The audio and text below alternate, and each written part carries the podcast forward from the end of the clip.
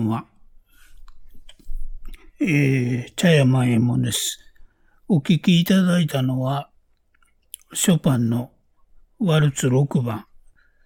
えー、日本名で子犬のワルツと言われている曲です。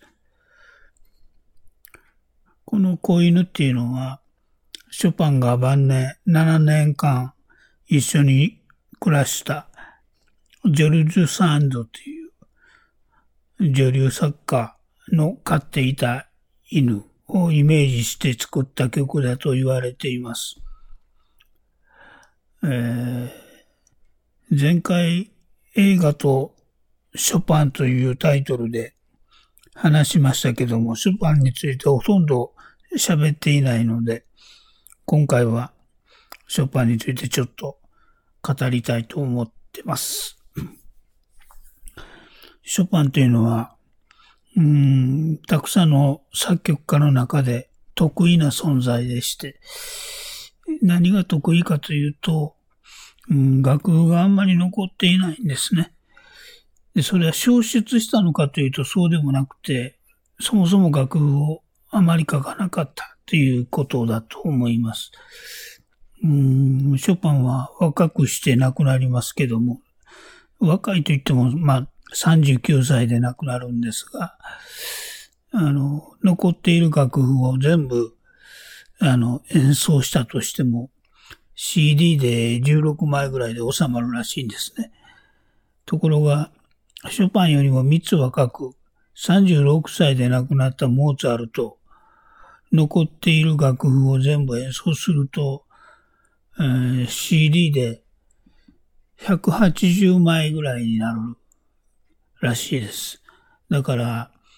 うん、ショパンはモーツァルトの10分の1も曲を書かなかったと言ってもいいと思います。なんでかっていうと、ショパンはピアノで演奏する曲しか作曲しなかったんですね。ピアノ曲って言っても、まあ自分で弾くピアノ曲がえー、中心ですから、ショパンは病弱だったので、あんまり、あの、大きな音で弾くような曲は書かなかったんですね。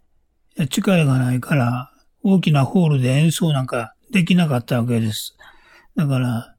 あの、小さなクラブで演奏するというのが基本のスタイルなので、まあ、ピアノの本当に小曲を書いたということなんですね。まあ、繊細な曲と言ってもいいと思いますけども、日本ではピアノの詩人と呼ばれてますけども、例えばベートーベンとかモーツァルトとか、うん、当時の作曲家、大作曲家と言われている人たちは、交響曲とかオペラとか、あの、いくつも書いてるわけですね。ところが、ショパンはもうピアノ曲だけっていうことで、そういう意味で、まあ、作曲した曲が少なかったということですね。ショパンはポーランドで生まれた、あの、ポーランド人なんですけども、音楽家として活動した1830年以降は、あの、パリで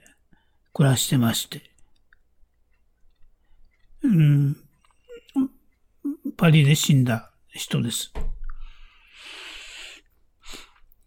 お父さんはフランス人でしたけども、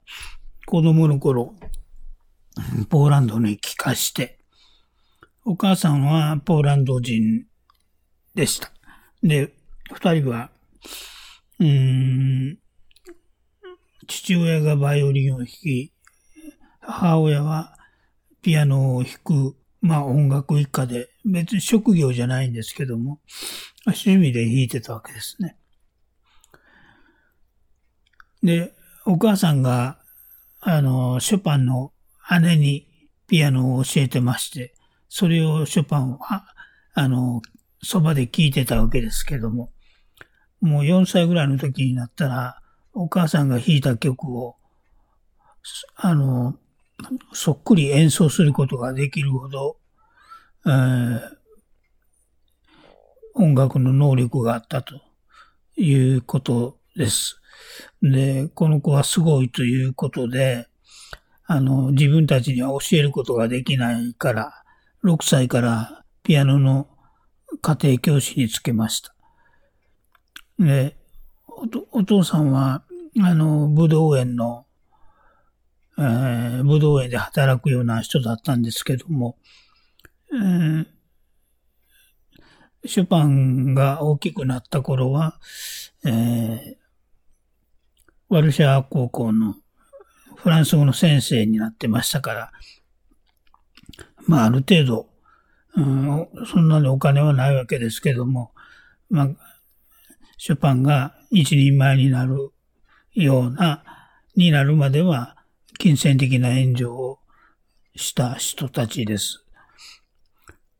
で、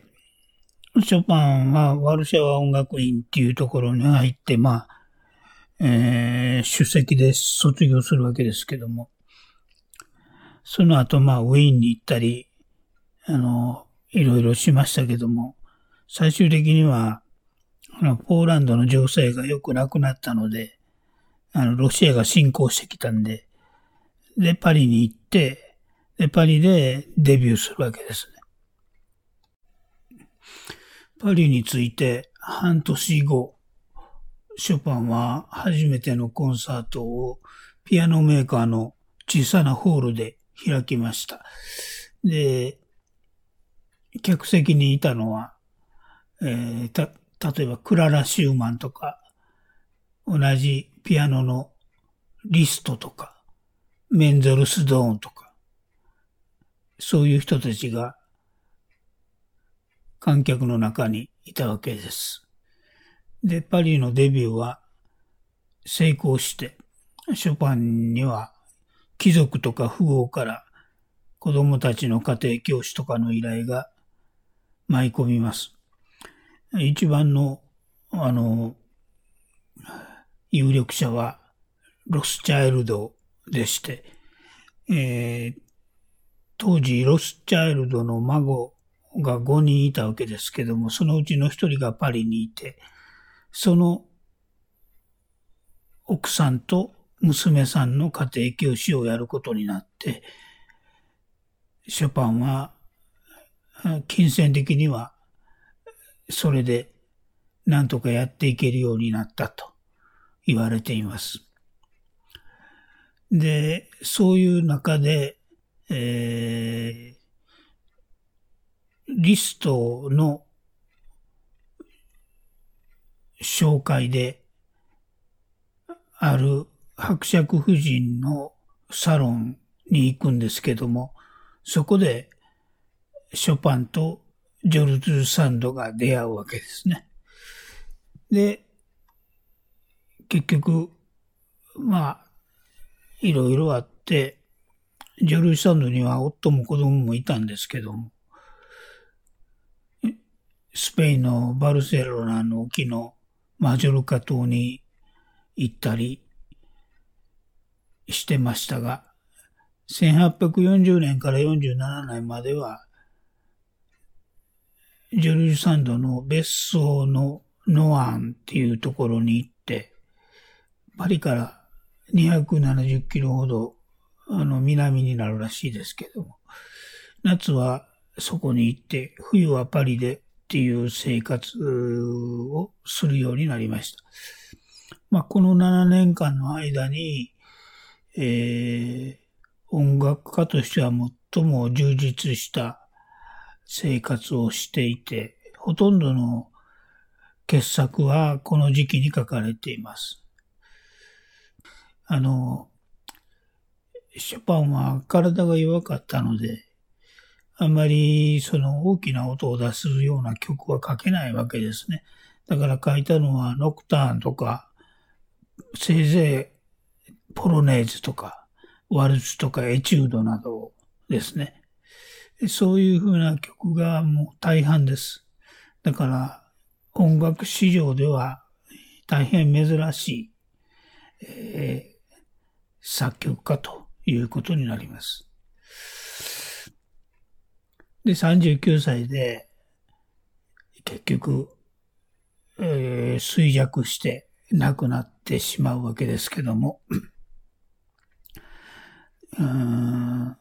今でも、その、遺言があって、えー、遺体はパリの墓地に埋葬されていますけれども、心臓だけは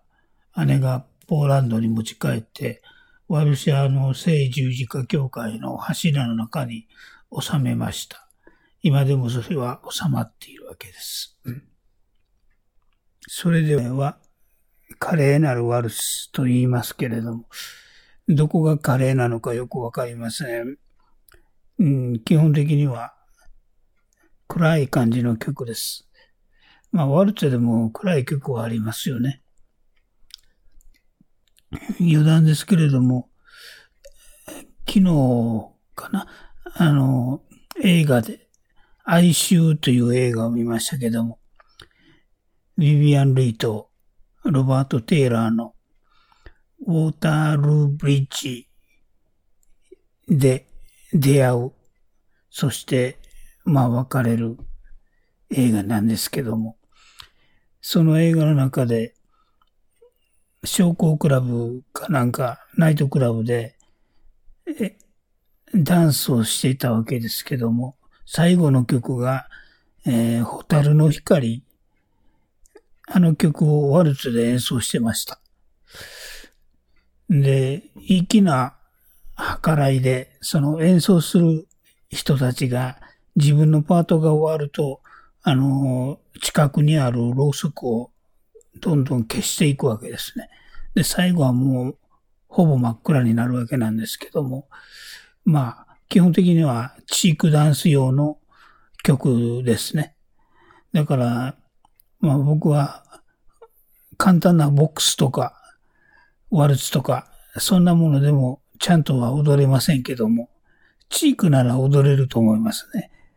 うん、体抱き合って揺れてたらワルツでもボックスでも踊れるわけですから。えー、余談でした。で、えっ、ー、と、ショパンのワルツ第3番、華麗なるワルツをお聴きください。では。